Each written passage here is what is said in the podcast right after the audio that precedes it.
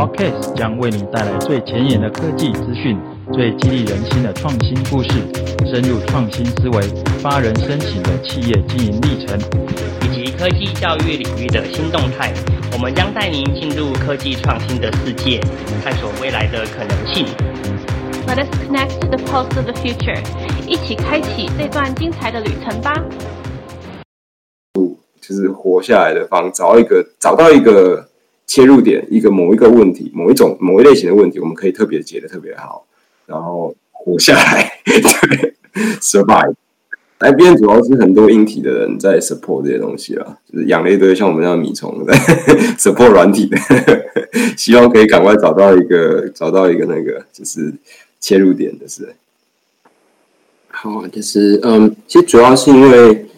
我个人在因为这个部分，就是每个人的观点都不太一样。那我个人的理解呢，是个人的观察啊，就是量子电脑它要允许的，就我刚刚提到要量子叠加、量子纠缠这两个东西。当然，品质比较好的是光子电脑。可是光子的话，它的用光子来做媒介，那光子比较 challenge 的部分是，就比较有挑战性的部分是它的集体化程度不够高。这就要指的就是说，我们现在的电脑 半导体就是用。啊，就是半导体它的制成非常先进，但是在光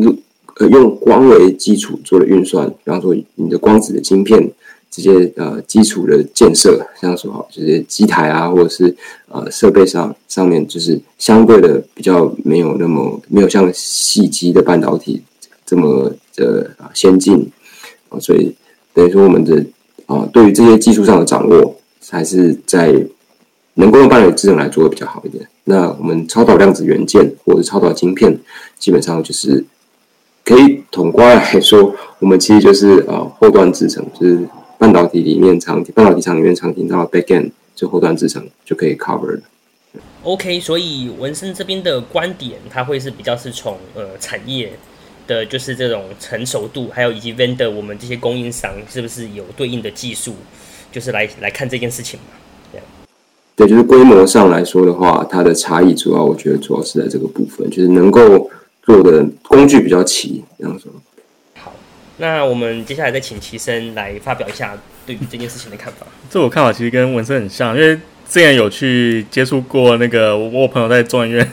他们好像有些做那个框框 chip 嘛，他们是这样子称呼的，他们也是用超导体。那我用超导体是因为台大台台湾啊，有一非常成熟的。半导体设计的经验跟产业链，我想说，诶，那我们是可以把超导电、超超超导的那种量子电脑，到后面的终极目标是能够像我们现在很成熟的半导体制程，可以把它元件堆一堆，变成一个类似 VLSI 这种呃机体晶片、积体电路这样子的事情。那我们是就能够借鉴台湾现有的产业链去做一个转型，或者是做一个加速研发上面的加速这样？对。就是他们现在在很努力做这样的事情呢、啊，就想说，诶、欸，台湾台湾现在都是世界半导体产业链最强的一个地方啊。那如果我们超导体起来呢，那我们是可以一样继续领先世界的一个呃这个方面的研究或者是方面的制程这样。嗯、像最近那个不是台湾有那个量子国家队啊，不知道大家有没有听过这个新闻？就那个张文豪，之前我那老被调去当那个计划主持人，然后有点辛苦，有点可怜这样。好，他他们其中有一个部部部分就是在做这一部分的电路，他们其实就想要去借鉴那个半导体产业的经验，包含呃同时发展元件物理啊，就看一下超体的一些呃基本的元件我们应该要怎么做，然后相对应的 EDA tool 后面的合成工具，然后再到可能后续制程的配合，他们想要把这一路看看能不能借鉴台湾就是领先世界半导体制程的经验，去把它做一个整合。搞不好可以加速，就这这个路线，台湾应该是全世界最有资格做，而且最有可能最最有可能成功的吧？他们是希望这样子想，对。不过我可能需要补充一下，因为其实我就是补充，只是说，现在可能很有很多观众会觉得很，听众会可能会好奇，就是半导体不是，呃，超导体不是要放在低温这个问题的，这是一个主要的 challenge。但是，好，我们最近几年有一种技术，就是叫做循环式的呃冷却系统。对，它是我们早期早年，我指的是这种十年、二十年前，我们还念我们还念博士班、硕士班的时候，哦，你要降到低温，都是要把液氦用，只是用液氦去冷却东西，对，那这是非常浪费钱。它可能一个就是一天就烧掉四个博士生的薪水，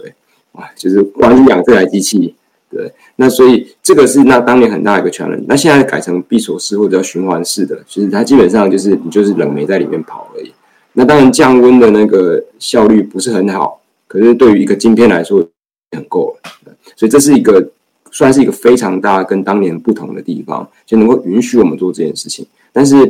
呃，但是反过来说，很多元件在低温的啊、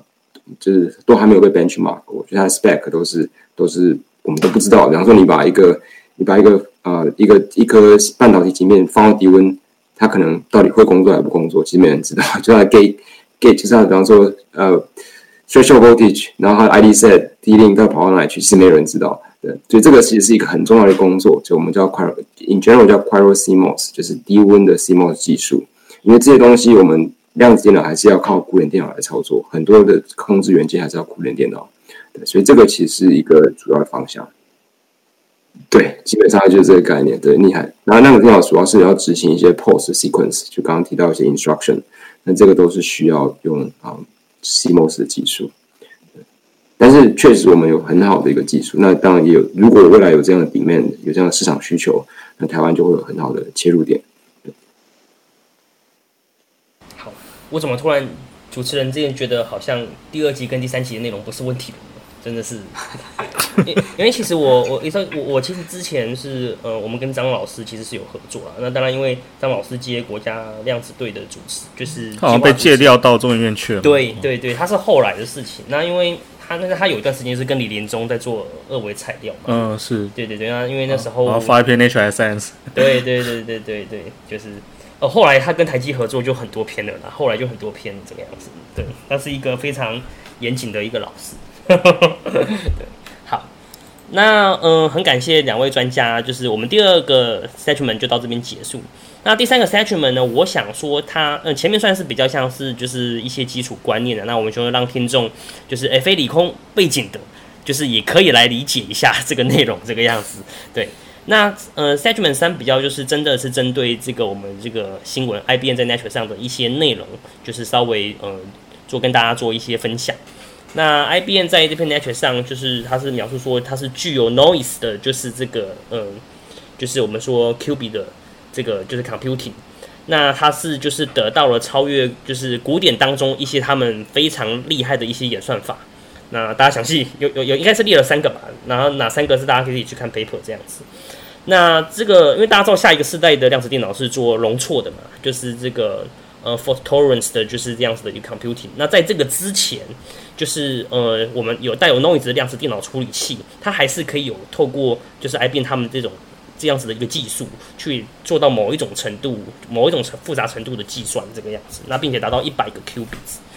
好，那一般科学家认为，就是量子位元非常的脆弱，而且并且容易产生噪音。那一九九五年，麻省理工的就是这个呃教授，就是这个 Peter，他就发表了一份证明，证明说我们做量子纠码的，就是纠错的这个事情，可以克服这些问题，这个样子。好，那用我但我们可以用非完美的量子位元态进行复杂的量子计算。那这边就想请教两位专家，是说就是。古典跟量子的，就是这种我们说 fault tolerance，其实呃有什么差别？那这题的话，我想先请就是文森来跟我们做说明，这样子。纠错的做法，简单的做法就是，假设你有三个学生，每个学生都是一个位元，像像这样，假三个位元，假设他每个人都是一个学生，然后呢，你就叫，你就跟他们说，我现在有一个要他们背唐诗好了，但是他们背的不是唐诗，可能就跟他说，我现在要你记一，我把资料写入是一，然后我过了，比方说。几个小时再回来问你，我刚刚写的资料是什么？对，那如果你是量子位元的话，这个学生就是记性很差，他很容易忘记了。对，那你如果一个，你如果是一个学生的时候，你可能跟他给他一，那你过一个小时回来，他可能跟你说，哦，我不记得，或者是零，这样，那可能是错的。那所以这个时候就叫做错。那怎样去纠正这个错误呢？我们就让三个学生都写入一样的资讯，然后接下来一个小时后回来，我就请他们举手表决。我刚刚你们。你们不管你们记得多少，你现在告诉我你记得是一还是零？那希望三个人里面有两个人是一，那我就说哦，可以，这就是一。所以就是那个资料上来说，我就把我就就是我时不时的回来把三个位元，哦，我资料写进去，每个都写一样的资讯，然后然后过一段时间再回来，就时不时回来检查了。要是万一有人掉到零，就把它拉回一。就是用多数决的方式把它拉回一。那这个就是用数量来取胜，就是用数量来取得质量上的缺陷，来弥补质量上的缺陷。对，就是那这是所谓所谓纠错码的概念。那只是说在量子纠错，在古典的刚刚讲的是零跟一的，就是两个，就是你要么是零，要么是一。那量子位元的话，刚刚有最前面，其实我们一开始有提到说，我们的量子资讯，我们要允许的，其实一整个球面上任意一个指向，就是它我们叫相位的这个资讯，都能能够能够正确的储存。所以在纠错的工作上，都有很多的工作要做，就是能够不是只靠零跟一，就是可以去，我不是只要纠正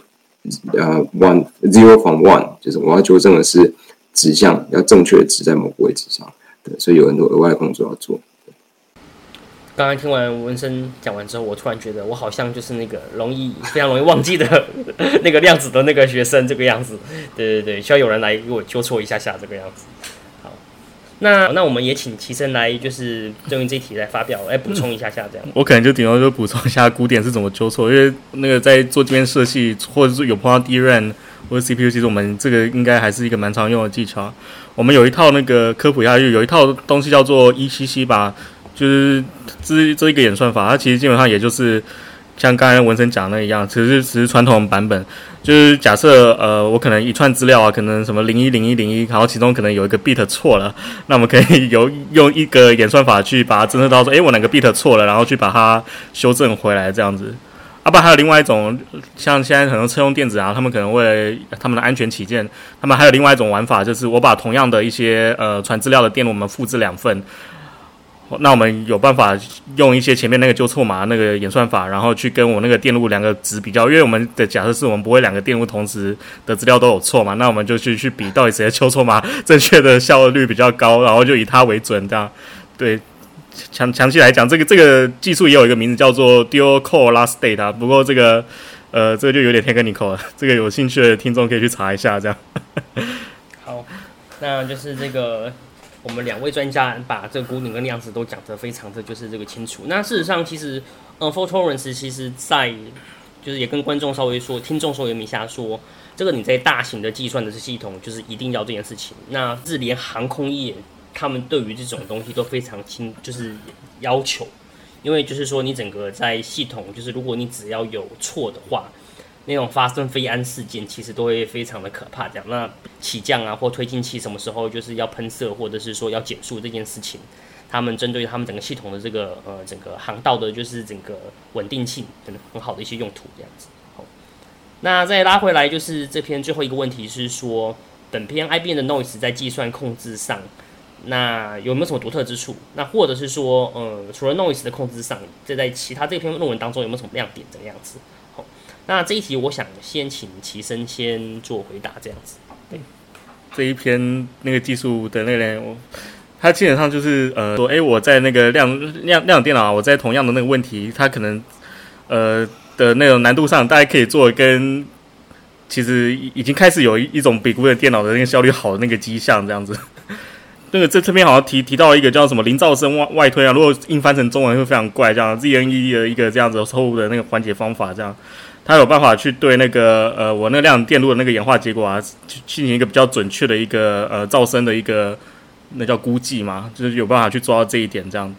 就希望这个技术如果继续发展下去，可能那个 NISQ 时代是能够更更进一步这样子，就之后的量量电脑我们就可以在处理噪声上面有一些更有效率或是更好的方法，这样。对，好，那就是感谢齐生。那文森这个部分的话，也帮我们再补充一下最后一题这样子。啊，其实呃，其实刚刚呃，我们提到说，就是 NISQ 是 Near 就 Noisy Intermediate Scale Quantum Device，就是说呃，就我们现在这个年代就叫 NISQ era，就是啊、它是非常我们的讯息都是就是资讯储存在量子电脑里面都是会很容易去很容易遗失掉的，因为我要在维持在那个球面上一个位置，就是它不会乱动，这个指标不会乱动，这个啊、指向不能乱动。那这件事情呢？呃，对比刚刚的 error correction，就是在说投票表决零跟一这件事情上面来说，其实是初步来说，其实像比方说我们如果直接这样讲，其实我不知道怎么做，因为它不是零跟一，我现在是要维持一个指标不要乱动。所以，我们这篇的工作呢，其实在做的事情就是我们叫 error mitigation，叫误差缓解，不是误差纠正。就是不是错误修正，是我们是错误缓解。就只是说我能够假设，今天我一个一个东西哦，指在某个位置上，刚刚那球面上相位的资讯指在某个位置上，然后它会随着时间会去漂移，然后可能久了之后就从零变成一，但是它是慢慢的飘。那假设我今天有一个方式去评估我的这个 QPU，我的这个 processor，我今天这是个晶片，它随时间，然后过了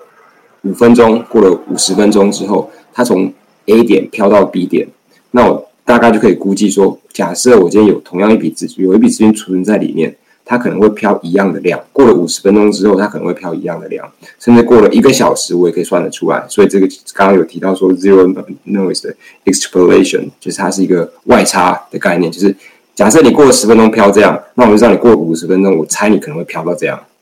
那用这个方式，我就可以把把它转回来。就过了，假设我今天知道过了五十分钟了，我把资讯转回来。对，我等于说有点像是 correction，可是它不完全是 correction，因为它做的事情是有一个背后很基本的假设，就是我的 background 的 drift 是一样，我的背景的漂移量是是随时间是稳定的一个是线性的，然后它不会乱动，它不会忽然就嘣这样，就是不会像有一些啊、有一些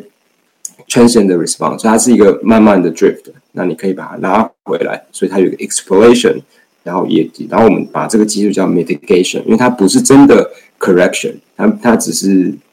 权宜之计，就是在我们在 NIST era 能够对先扣回来，就我知道你要飘多远，所以我我一段时间就把你拉回来，拉回来，拉回来。对，这个里面也没有太多多数，也也里面其实还可以配合这个刚刚多数决的技术的技巧，哦，可以去做一些整体比较整体比较完整的 error correction。就刚刚提到说，其实说我们没有办法做零跟没有办法，只是我们不是只要做零跟一，所以我们要想很多的方式来做这个呃 operation 操作。